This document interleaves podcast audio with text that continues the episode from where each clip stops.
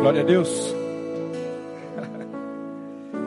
Como nós nós podemos colocar o nosso coração diante de Deus por tantas coisas que está acontecendo, né? Acontece tanta coisa e a gente tem que agradecer, tem que orar. Hoje muitos dos nossos queridos aí estão fazendo vestibular, os nossos jovens, os nossos adolescentes, na grande maioria.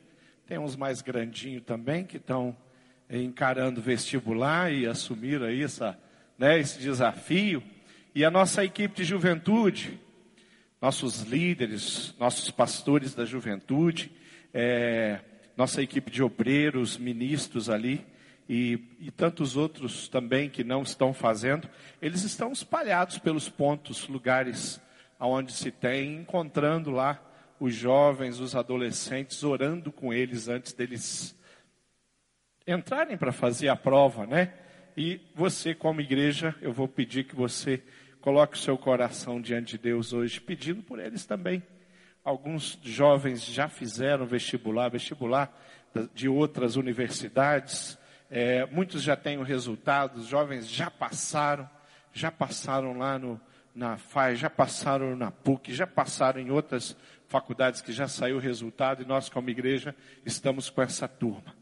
Vamos orar sempre para que eles possam prosperar no Senhor Jesus. Queridos, hoje eu queria falar mais um pouco sobre o discípulo, aquele que é eterno, aquele que vive a eternidade em Cristo já aqui na terra, não deixa para viver depois, que já experimenta a obediência, a intimidade com Deus aqui, não é futuro. Esse que todo dia tem um compromisso com a palavra de Deus e que o seu jeitão, o seu comportamento, a sua maneira de ser reflete aquilo que a palavra de Deus nos ensina, aquilo que a palavra de Deus nos, nos traz. Queridos, nós temos um líder e o nosso líder chama Jesus Cristo. Nós temos um Senhor e o nosso Senhor chama-se Jesus Cristo. Nós rendemos o nosso coração e a nossa vida a Ele, e por Ele, pelo menos, cantamos que fazemos de tudo, tudo. Essa é a palavra que nós sempre cantamos nos louvores, na adoração, que nós estamos dispostos a fazer tudo. Tem alguns homens que viveram, e eu quero citar dois, que tiveram outros homens que também fizeram de tudo e até que morreram pela causa deles. Um desses homens chama Pablo Escobar. Eu assisti agora recente um documentário chamado Narcos sobre esse, essa figura e, e, eu fiquei impressionado com algumas coisas, com o poder de um homem que tem um, um objetivo, um projeto de vida, alvos é, tão medíocres, mas que consegue arrebanhar tantas pessoas e que consegue resistir a, a, a duas, a, a, pelo menos ao país, ao seu país, ao governo da Colômbia, que leva muitos anos para conseguir chegar nesse homem, até o prende. Mas, gente, quanta, quantas, quantos soldados esse cara arrebanhou? Quanta gente morreu por Pablo Escobar? Pela causa, pelas drogas, pela toda a maldade que aquele homem produziu. Ele, esse cara mudou a história do cenário da cocaína no mundo. Mas ele tinha muita gente, um exército ali no cartel de Medellín, ah, trabalhando por ele, morrendo por ele. Um outro cara que, que vale a pena chamar a atenção também, é, Pablo Escobar, foram muitos anos para a Colômbia e até mesmo os Estados Unidos, colocando toda a sua força para conseguir achar esse cara e, e dar um jeito nele, fazer alguma coisa, acabar com ele, tentar, mas foi muita, muita coisa que aconteceu até chegar lá. Mas me chamou a atenção a quantidade de pessoas que se envolvem com a causa de um, de um cara como ele.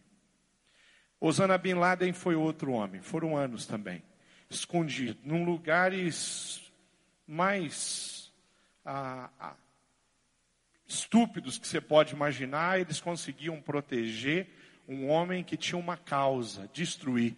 Por causa desse cara chamado Osama Bin Laden. Osama Bin Laden. Querido, a minha vida e a sua vida mudou. A minha rotina e a sua rotina mudou. A, a gente tem que enfrentar um, um, um, monte de burocracia. Toda quem viajou essa semana, levanta a mão. Quem pegou avião essa semana aqui, levanta a mão. Eu viajei essa semana. Alguns irmãos aqui viajaram. Vocês tiveram, passaram por procedimento que existe por causa do que aconteceu com o, o, o, objetivo desse cara. Ele mudou, ele mudou tudo no, nos aeroportos do mundo inteiro, ele mudou os códigos de segurança de praticamente todos os países. Sempre existiu, mas não como começou a acontecer depois que Osama Bin Laden entrou em ação. E daí? Daí foram anos também para conseguir é, colocar a mão nele. Por quê? Porque ele tinha muita gente protegendo ele. Muita gente que deu a vida pela causa dele.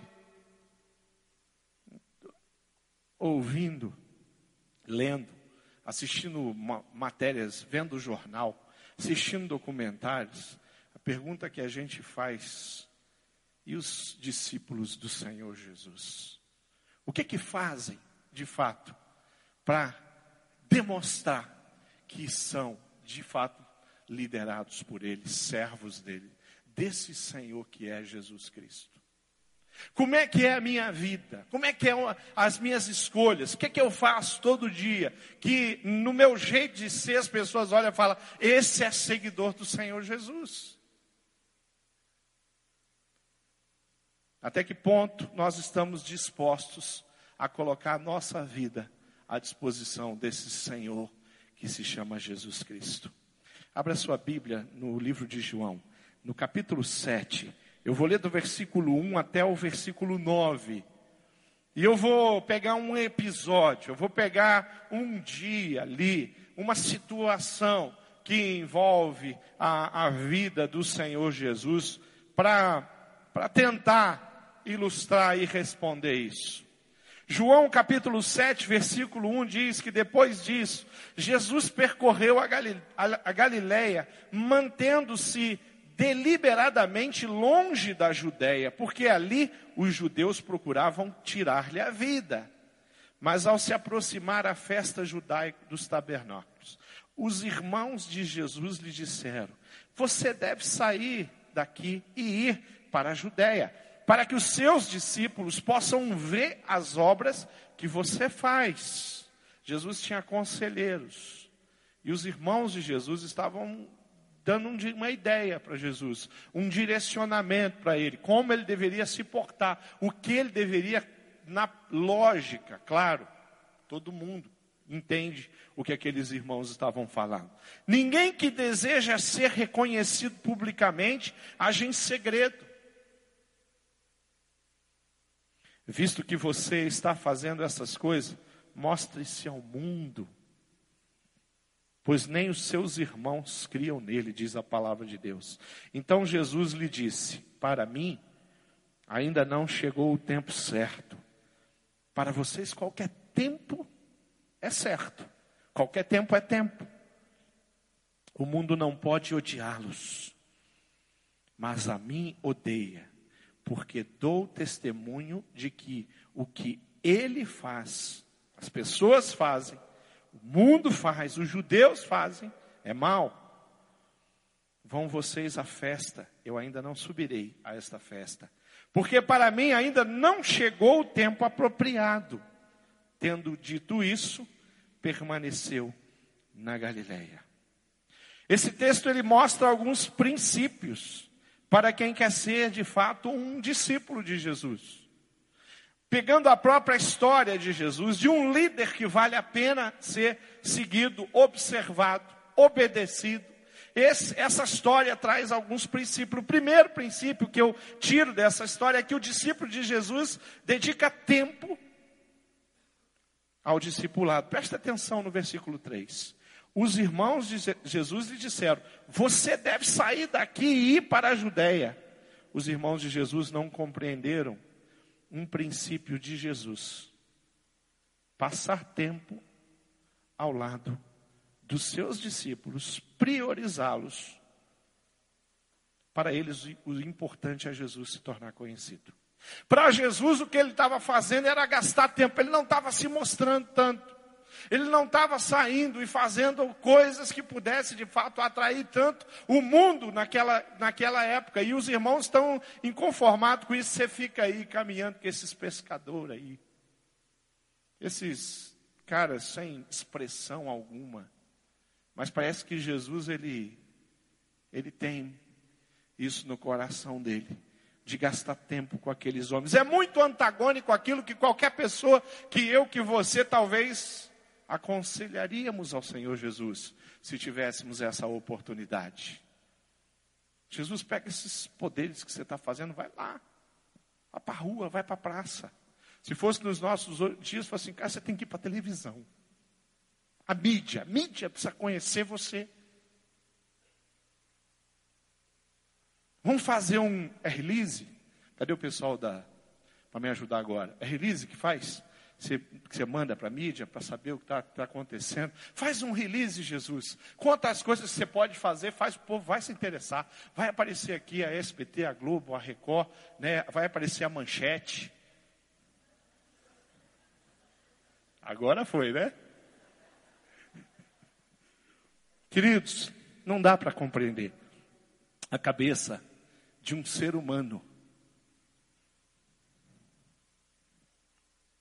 Discipulado, andar com alguém, não é simplesmente fazer algumas lições, é gastar energia.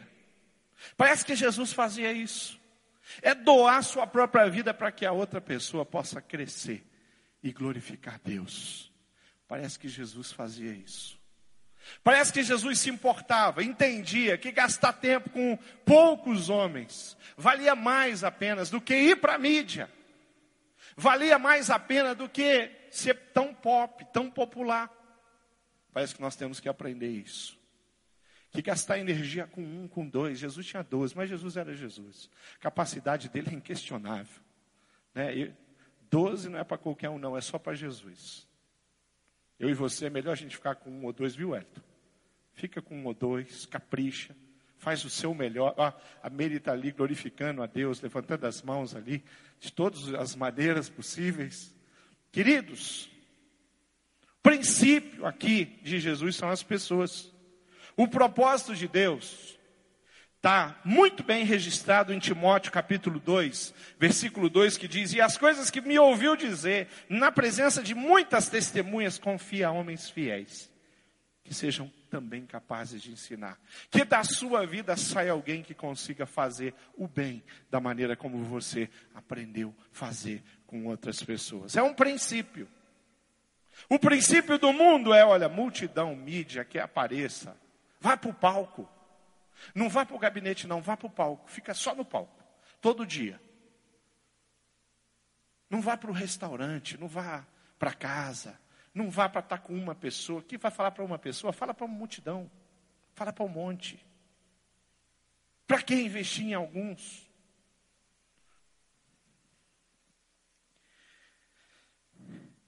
Tantas coisas que nós temos hoje que nos proporciona crescer e que talvez não dê tanto ibope. O Vida na Vida é uma delas. Talvez isso para você não dê tanto ibope. Você toda semana está lá com aquele grupo pequeno de pessoas, aonde elas se conhecem, sabe o teu nome, sabe o que, é que vai acontecer na sua vida na próxima semana, estão orando por você, você vai orar por elas. Participar de um grupo assim, É diferente de você ir para os grandes movimentos. Quem não, quem quer se isolar, quer viver na, na dele, assim, na sombra, na rede, sabe aquelas coisas? Né? Não é um princípio que nós vamos encontrar na palavra de Deus. Tem um texto de Provérbios pesado para isso. Ele diz: quem se isola busca interesses egoístas. Quem vive sozinho busca interesses egoístas. Quem não oferece nada para ninguém é porque é egoísta, é egocêntrico. E ele vai dizer assim: E essa pessoa está se rebelando contra Deus. Aí Provérbio vai dizer: ela é insensata. O princípio de Jesus é o princípio do oferecer, do dar, do amar incondicionalmente o próximo. Segundo princípio que nós tiramos desse texto é que o discípulo de Jesus ele é contrário, sim, às obras do mundo. Ah, esse texto ele nos mostra que existe alguma coisa que está acontecendo, existe alguma coisa que é palpável, que é real, existe um comportamento, existe alguns hábitos que não cabe, não combinam, mas tem gente na igreja que quer acomodar isso na sua vida, quer viver o melhor de Deus, mas quer viver também o mundo, o que o mundo oferece. Eu não vou usar a palavra melhor porque o mundo não tem nada de melhor. Se você quer melhor, vá para Deus. Quer melhor, vá para a palavra. Quer melhor, vá para a intimidade. Então nós vamos entender aqui no versículo 7. O mundo não pode odiá-los, Jesus está falando, porque vocês são iguais a eles. Não tem como o mundo olhar para vocês e repreender vocês em algum fato. Por quê? Porque vocês fazem, vocês são a família de Jesus, os irmãos de Jesus. Eles não são, eles são iguais os judeus, eles estão ali, tanto que eles estão assim, olha, você está dizendo que você é aí. Mas então por que, que você não age diferente? Porque essa tua atitude, ela não, não condiz, você tem que, né? Olha o sumo sacerdote, como ele é conhecido, como ele é famoso, como todo mundo sabe quem é ele. Você fica aí andando com esses pescadores. A vida de Jesus, ela confrontava as pessoas, inclusive a sua própria família. Mateus, no capítulo 10, no versículo 24 e 25, diz assim: O discípulo não está acima do seu mestre, nem o servo acima do seu senhor. Basta ao discípulo ser como seu mestre e ao servo como seu senhor. Se eu sou discípulo de Jesus, então a referência minha é ele. Se eu sou discípulo de Jesus, o jeito de Jesus é o que me interessa. Se eu sou discípulo de Jesus, eu quero ter o mesmo sentimento, o mesmo comportamento, a mesma forma. Eu quero pregar o reino do mesmo jeito. Eu quero promover o reino, porque o discípulo é aluno, ele faz, ele anda atrás. Aonde o mestre tirou um pé, ele coloca o dele. Isso é ser discípulo. Aí eu posso dizer, eu sou discípulo. Ninguém com uma camisa do Atlético vai convencer o outro de que é coxa branca. É impossível. Se alguém chegar a camisa Atlético e falar assim, eu sou coxa branca, você vai acreditar? Fala, não, por que, que você. Mas você está maluco? Coxa branca nunca põe uma camisa tão nobre quanto a camisa do Atlético. Queridos, quando nós somos de Jesus, nós somos de Jesus.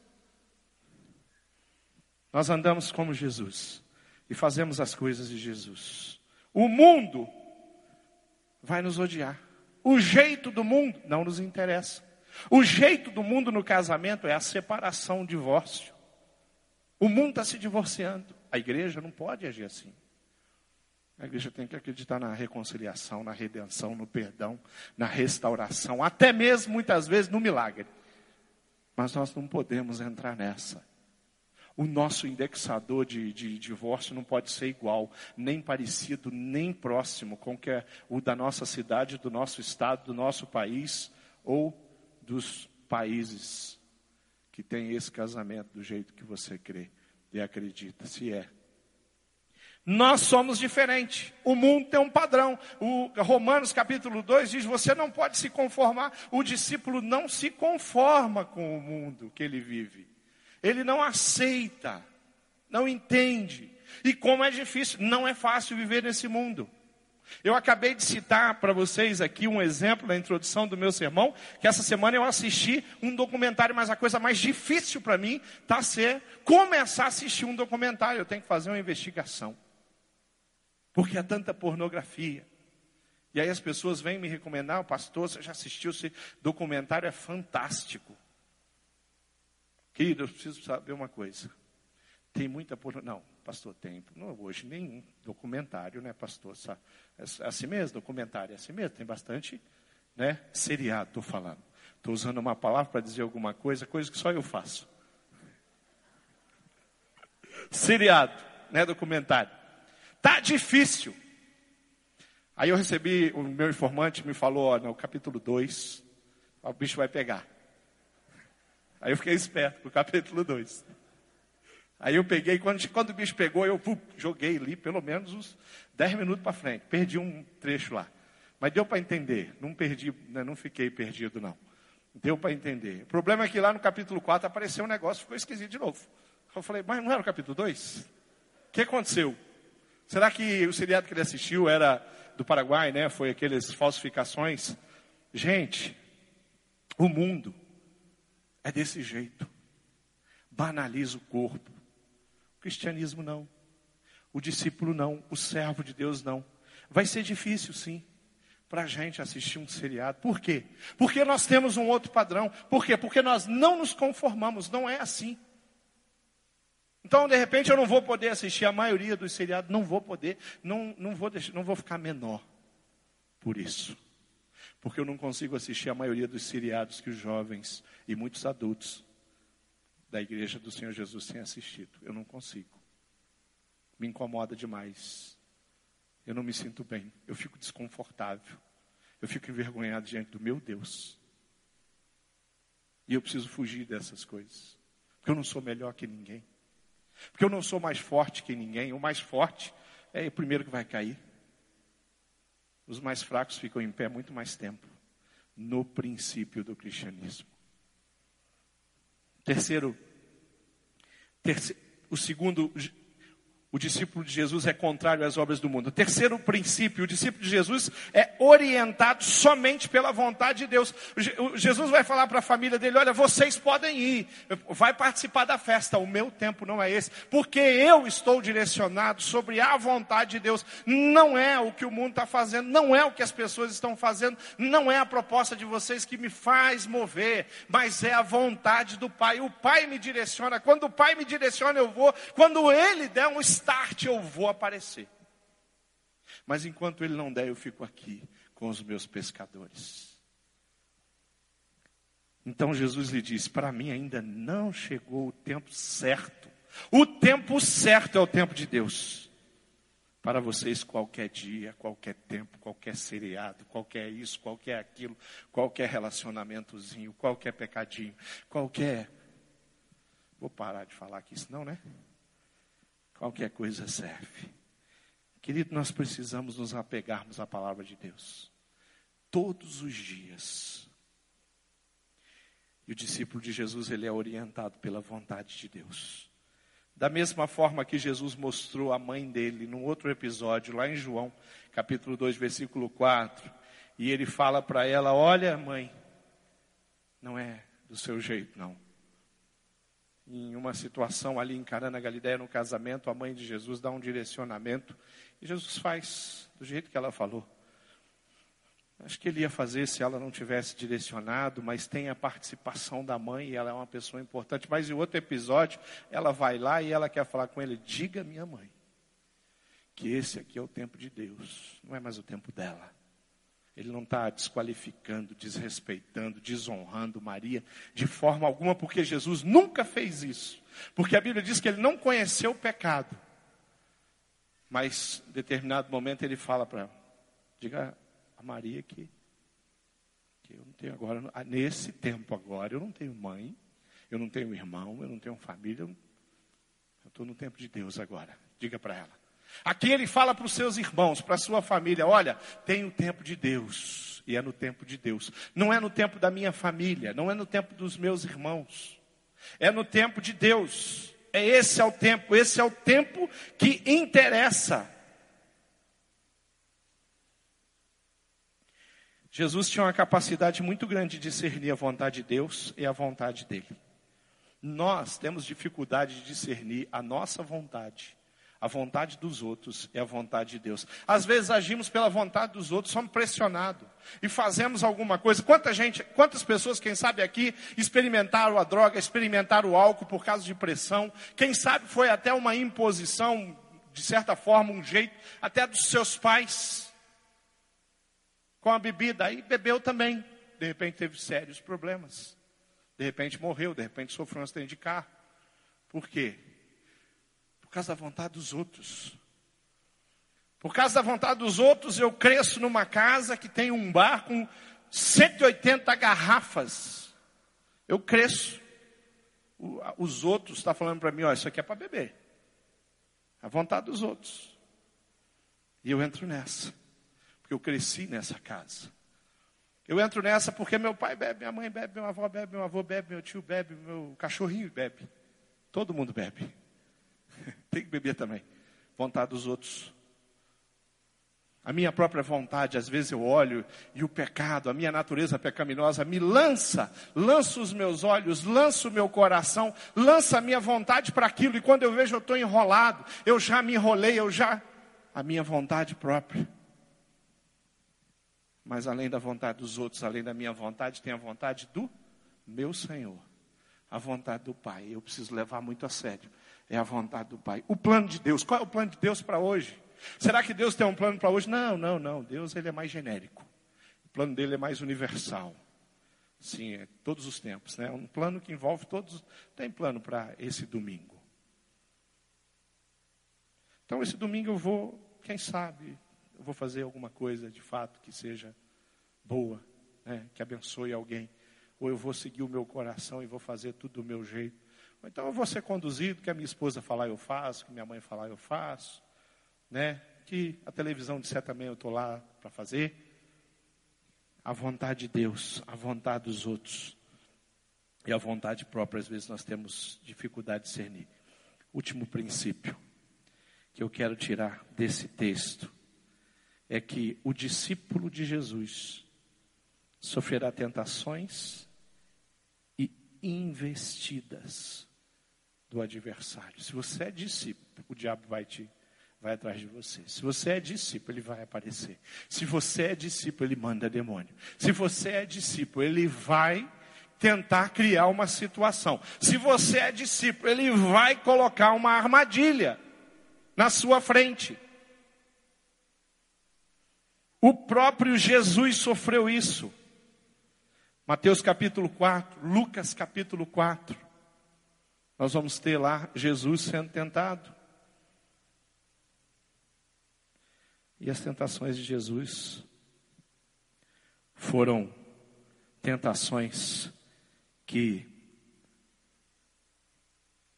eu fico às vezes tentando pensar e entender por que, que Satanás fez aquilo. Às vezes eu fico pensando, eu falei assim, será que Satanás é um ser burro? Eu não tenho essa percepção de Satanás. Eu não acho que Satanás é burro. Mas se tem uma, um, um momento aqui que ele teve uma atitude bem burra, foi quando ele vai tentar Jesus.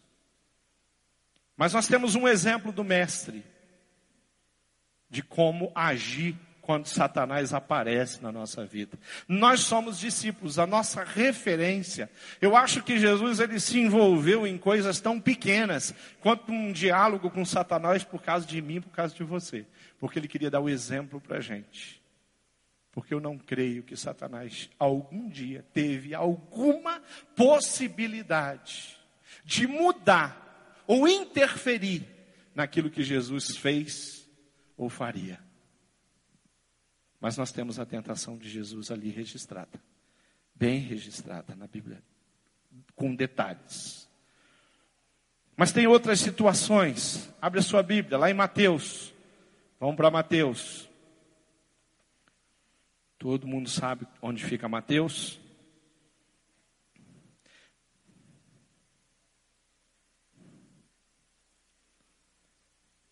Mateus capítulo 4. Lá em Mateus, no capítulo 4, diz que o Espírito Santo levou Jesus ao deserto para ser tentado. Será que o Espírito Santo faz isso comigo? Será que ele faz isso com. Comigo, de repente, faz, mas com a missionária Ronilson ele não ia fazer isso? Será que o Espírito Santo faz isso com você?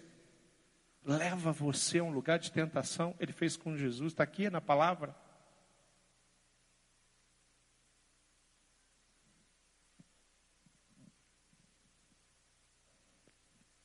João capítulo 6, vai para o livro de João.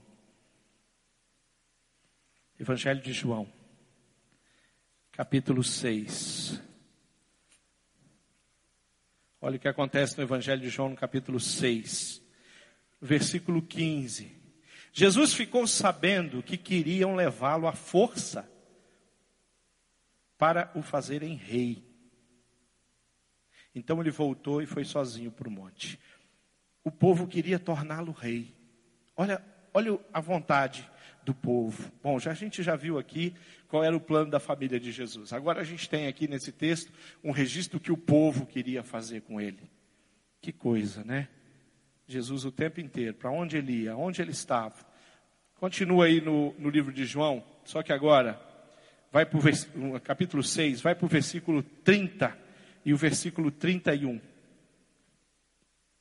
E eles disseram: que milagre o Senhor vai fazer para a gente ver e crer no Senhor? Ó Jesus sendo confrontado. O que é que o Senhor pode fazer?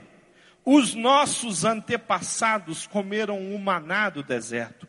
Como dizem as escrituras sagradas, do céu ele deu para que todos pudessem comer. Mas Jesus disse, eu afirmo a vocês que isso, tem, é, isso é verdade. Mas não foi Moisés que deu a vocês, não foi os antepassados que deu a vocês o maná que veio do céu, mas foi o Pai, foi Deus que fez isso. Como é que Jesus se libertava? Como é que ele se livrava? Como é que ele respondia? Ele respondia sempre com a palavra.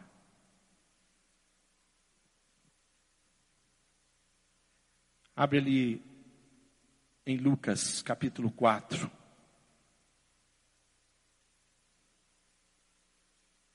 Vamos voltar naquele episódio lá. Vale a pena ler um trechinho da palavra, né? Sempre vale a pena ler a palavra, né? A gente fala, mas quando a gente mostra a palavra de Deus, aí a coisa enriquece mais.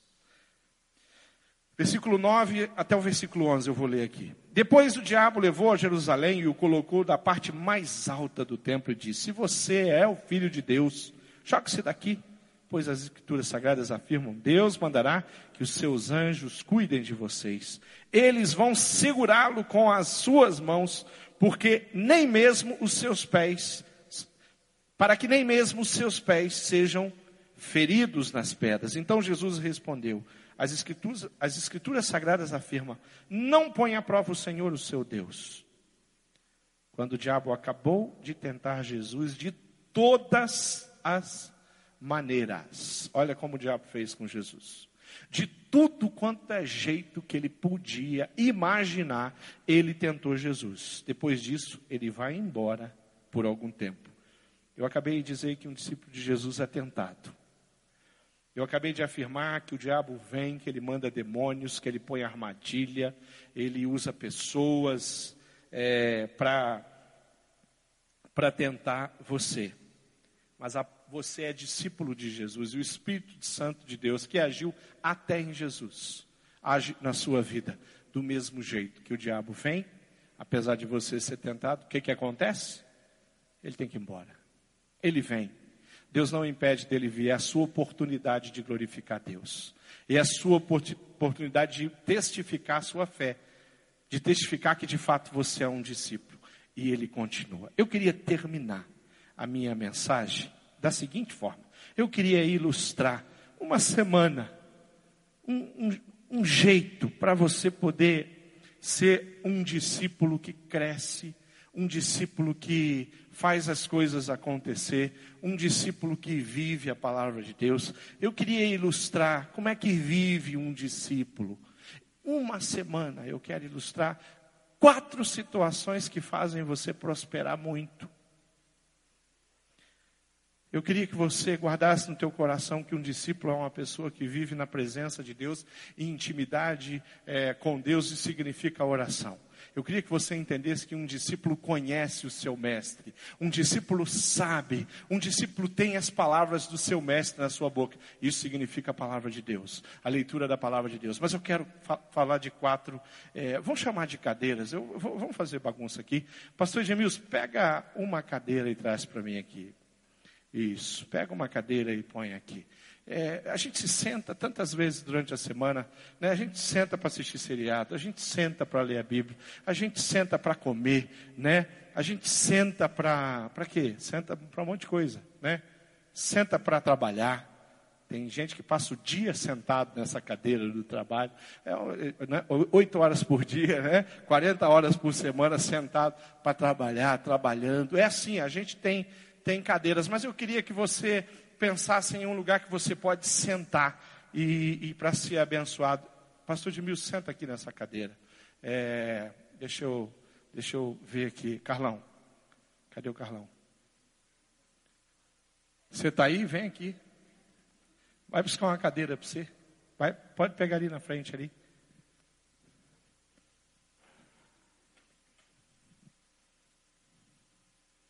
Carlão já sai do secreto aqui, né? Ele já surge, né? Cara sempre preparado. Senta aqui. Vamos imaginar que esses dois vão sentar durante essa semana para ter um momento que a gente chama de vida na vida.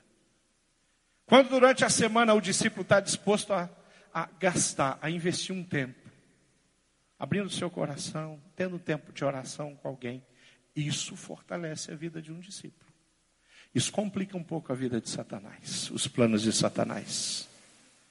Isso é uma, uma cadeira, onde ele, o Carlão pode se assentar, onde o Edmilson pode se assentar, onde eles vão ser tremendamente abençoados. O discípulo faz isso. É um hábito simples. Querido, um, um, tempo de vida na vida pode ser 15 minutos, sabia? De muita qualidade. Depende, numa necessidade, ele pode ser um tempo de uma hora ou até mais. Depende do que acontece aqui.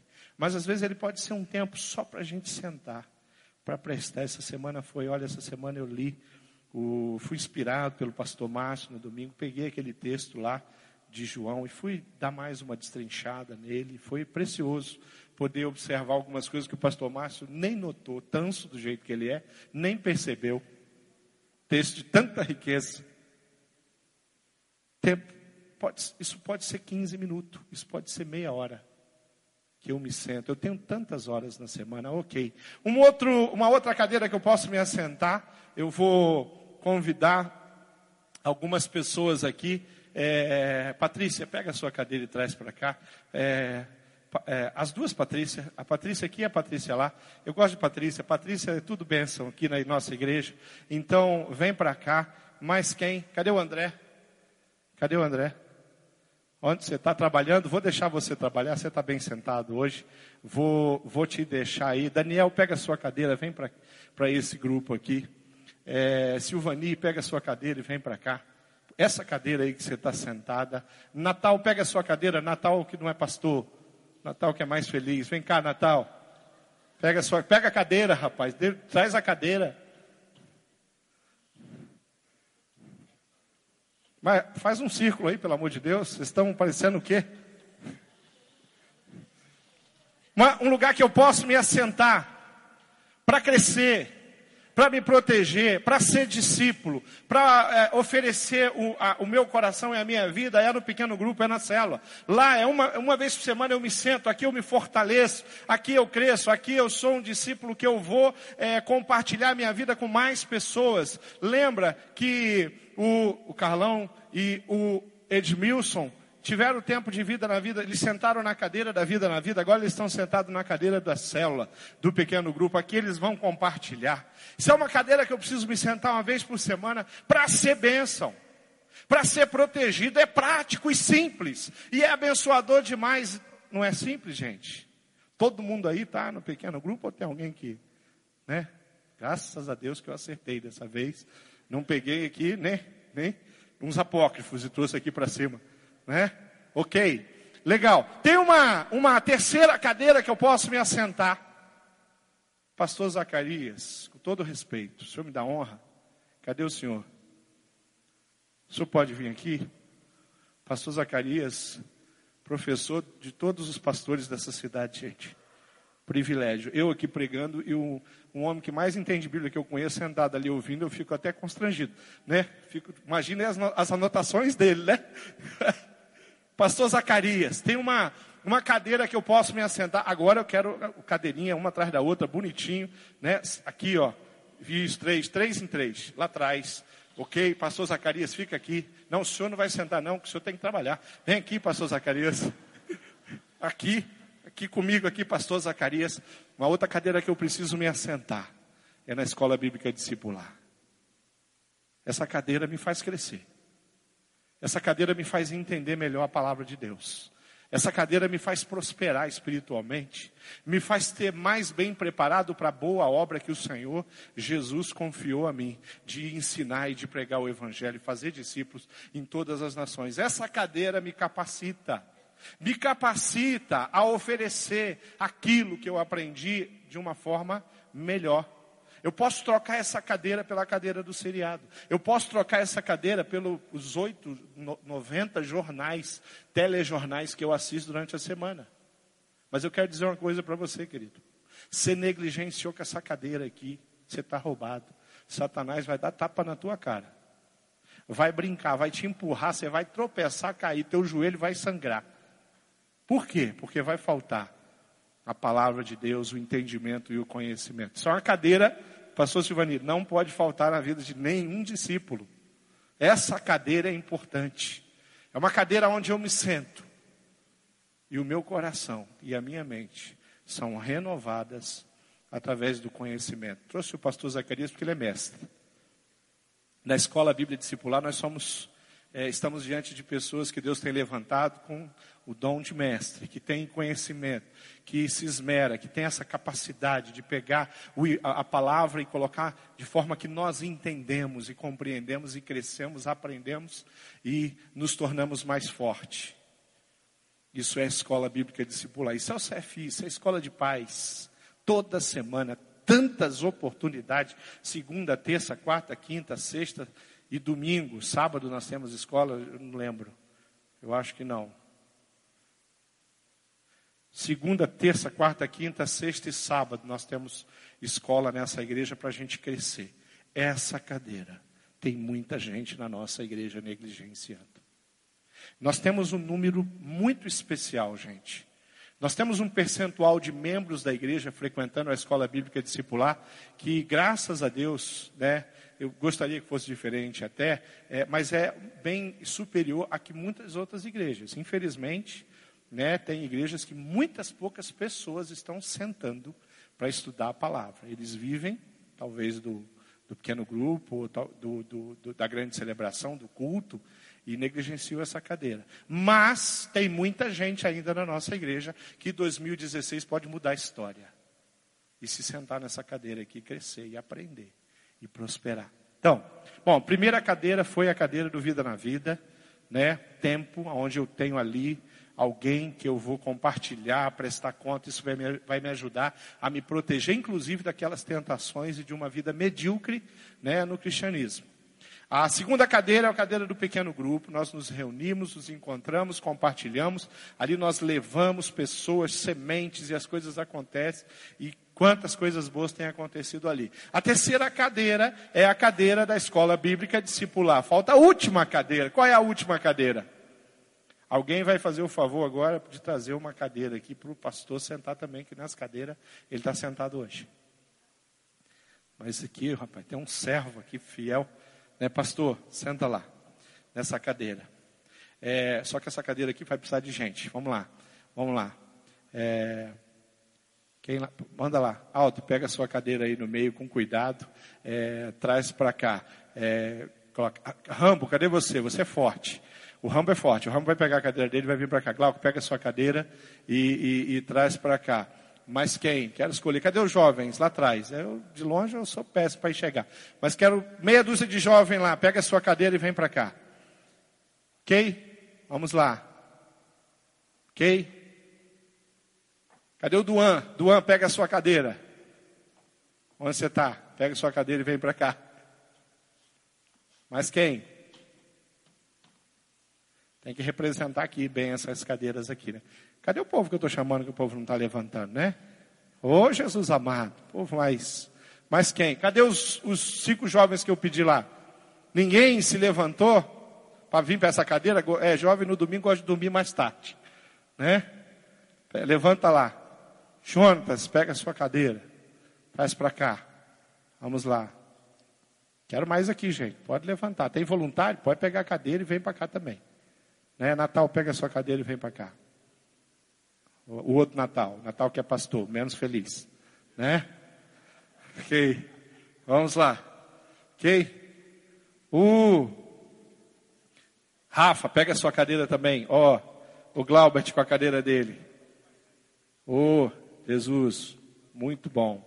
Tá aqui, jovem, isso, isso. Júnior, pega a sua cadeira, pastor, vem para cá. Legal, vamos botar mais gente aqui, que está tá ficando pequena aqui. Winfried, pega a sua cadeira. Sua cadeira é leve. Você tá, pessoal aqui tem uma cadeira mais leve, mais fácil de carregar, é, mais, é, fica mais fácil, mais rápido. Vem para cá esse casal aqui, Adriana e Gil, cada um com a sua cadeira, né? Ok. Legal, vamos, aqui eles estão representando. Esse, essa é a cadeira do domingo da, do culto, da grande celebração. O domingo ainda é um dia muito especial na igreja do Senhor. Eu e o pastor Zacarias, nós somos do tempo né, em que o domingo era o dia do Senhor, não era assim, pastor Zacarias? Né, é, é, infelizmente, isso está mudando. Eu acho que tem coisas que a gente foi abrindo mão que a gente não está ganhando, não, a gente está perdendo. Domingo era um dia, gente, que não tinha almoço especial. Era frango assado e maionese e arroz, aquelas coisas rápidas que você podia fazer porque nessa época também os crentes não tinham dinheiro para ir para restaurante, não. Era mais simplesinho. A gente prosperou, Deus deu prosperidade para a igreja, para os crentes, né? Aí agora a gente vai para restaurante, é um negócio esquisito. Aí, o que acontece? Domingo, dia de igreja. E eu fico pensando que às vezes, olha gente, se tinha um negócio complicado, era você estar em casa sabendo que a igreja do Senhor estava reunida. Que coisa não é, Daniel? Você é dessa época também, né? Aldo também é desse tempo, né? Que coisa estranha. Você está dormindo e a igreja do Senhor estava reunindo e adorando. Você é de tempo também, missionária? Gente, esse é o culto público, a grande celebração. Quando nós unimos todas as nossas vozes para adorar o Senhor juntos. Aqui nós cantamos, nós celebramos. Aqui nós ouvimos a palavra, somos desafiados, levamos desafios para a semana, como todos vocês estão sendo desafiados agora, a ter uma rotina de discípulo na sua agenda. Esse é o culto, aqui nós aprendemos juntos. Aqui são, no nosso caso, já são milhares de pessoas aqui no domingo que se reúnem para a grande celebração. Isso aqui não é uma vez por mês para a igreja do Senhor, ela se reúne toda semana. Isso aqui não é de vez em quando. Isso aqui eu não venho para ver como é que é o louvor, se vai ser bom. O pastor João vai fazer um louvor legal para a gente hoje. Será que vai ser bom? Não, hoje não foi muito bom. Mas domingo passado foi melhor, né? Domingo que vem eu tenho certeza vai ser melhor. Hoje não foi bom. A gente tem as nossas. Não. Aqui a gente vem para celebrar. A igreja do Senhor se reúne. A igreja primitiva fazia assim. No tempo que eles tiveram oportunidade de se reunir, eles se reuniram. Quando veio o tempo que eles não tinham oportunidade, eles continuam se reunindo nas casas, nos lugares escondidos, em todos os lugares, mas esse povo caminha junto. Eu não sei como é que tem sido a sua semana, eu não sei como é que você faz a sua agenda. Mas eu dei quatro oportunidades em que você vai viver cada semana da sua vida crescendo em prosperidade. Quer botar isso em horas? Quer fazer conta de o tempo que você gasta para ter esses quatro valores e princípios lá na sua agenda e no seu coração? Pode anotar. Vai sobrar tempo para tudo mais. Vai sobrar tempo para trabalhar, para estar com a família. Vai sobrar tempo para o lazer Deus deu sete dias na semana da gente. A cada dia ele acrescentou 24 horas. Dá para dormir, trabalhar, estar tá com a família, é, lazer, dá para tudo. Ter tempo de intimidade todo dia com o Senhor. Se encontrar com uma, duas pessoas, três pessoas, o seu discipulador, os seus discípulos. Dá para ir para a reunião do pequeno grupo levando os seus sementes Dá para dá chegar cedo no domingo aqui, nem cedo. Cedo é seis e meia da manhã, nove já é metade do dia, né? Nove horas da manhã, você chega aqui. Ou durante a semana, na segunda, na terça, na quarta, na quinta, na sexta, no CFI, você cresce. Dá para estar tá aqui a igreja no domingo celebrando junto, com a força que Cristo nos dá, a gente fazer tudo isso. Igreja, pode ir, para a paz do Senhor. Né? Continua assim, todo domingo ali, celebrando juntos. Vamos ficar de pé. Nós queremos orar agora. Eu quero pedir uma bênção sobre a sua vida. Eu não sei que tipo de discípulo você está sendo, não, querido. Eu não tenho a menor ideia. Nós não ficamos aqui na igreja acompanhando o seu dia a dia. Você é de maior, você é adulto. Você é responsável. Você é responsável pela sua família. Você pode fazer as escolhas que você quiser. Infelizmente, Muitos têm feito escolhas erradas, mas eu quero desafiar você a mudar. Você que ainda não está se encontrando com alguém, encontre alguém, querido. No, na sua célula, no seu pequeno grupo, acha alguém. Fala, querido, eu preciso me encontrar contigo, eu preciso que você ore comigo. Eu preciso te contar as coisas do meu coração. Eu preciso falar o que está acontecendo. Eu preciso falar de uns medos que eu tenho aqui. Eu quero falar de umas alegrias. Eu quero te contar. Quero que você me ajude para ver se tem Deus nas coisas que eu estou vivendo. Eu vou para o pequeno grupo, lá eu me reúno, lá a gente celebra, lá a gente compartilha, lá são pessoas que eu vou poder orar pela vida delas e pessoas que mais pessoas que vão orar pela minha vida. Eu vou para a escola porque na escola eu sou capacitado e me torno um servo de Deus, não perdido, não leigo, não alguém que nunca tem respostas quando a impiedade faz uma pergunta, fica vazio, não tem o que dizer. A escola vai fazer isso. E está aqui para adorar o Senhor, espírito em verdade, coração cheio de graça. É assim a sua rotina. Você quer mais? Você fala, ah, pastor, eu quero, eu quero experimentar isso eu, eu quero mudar um pouquinho, eu quero ter mais responsabilidade. Eu não quero que o inimigo ou o mundo me diga que quando eu estou sentando em uma dessas cadeiras eu estou perdendo meu tempo. Porque quando eu não vou, é isso que eu estou dizendo. Não, eu tenho coisa melhor. O que, é melhor do que estar num pequeno grupo? Numa noite da sua semana? O que é melhor do que estar na escola bíblica? Dormir? Dormir é melhor do que estar na escola bíblica. Tem pais que estão dormindo e os filhos ficam sem opção. Eles têm que dormir também. Se os pais vão ficar dormindo, o que é que eles fazem? Levanta com três aninhos, quatro aninhos, pede um táxi e vem para a escola bíblica. Não, eles vão ficar dormindo. E eles vão passar a infância dormindo. E na infância eles não vão saber o que é a escola bíblica. E graças a Deus desse mal, a minha vida eu não experimentei. Porque a minha mãe e meu pai me levou para a escola bíblica.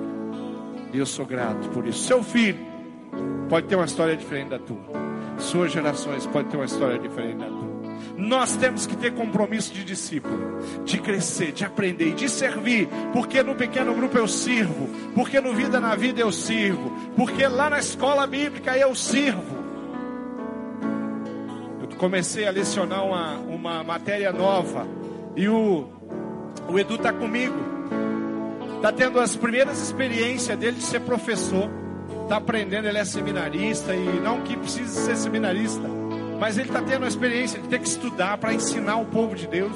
Junto comigo, o privilégio que Deus me deu é, é ter o, o Edu por perto. É muito melhor ele estar tá aqui.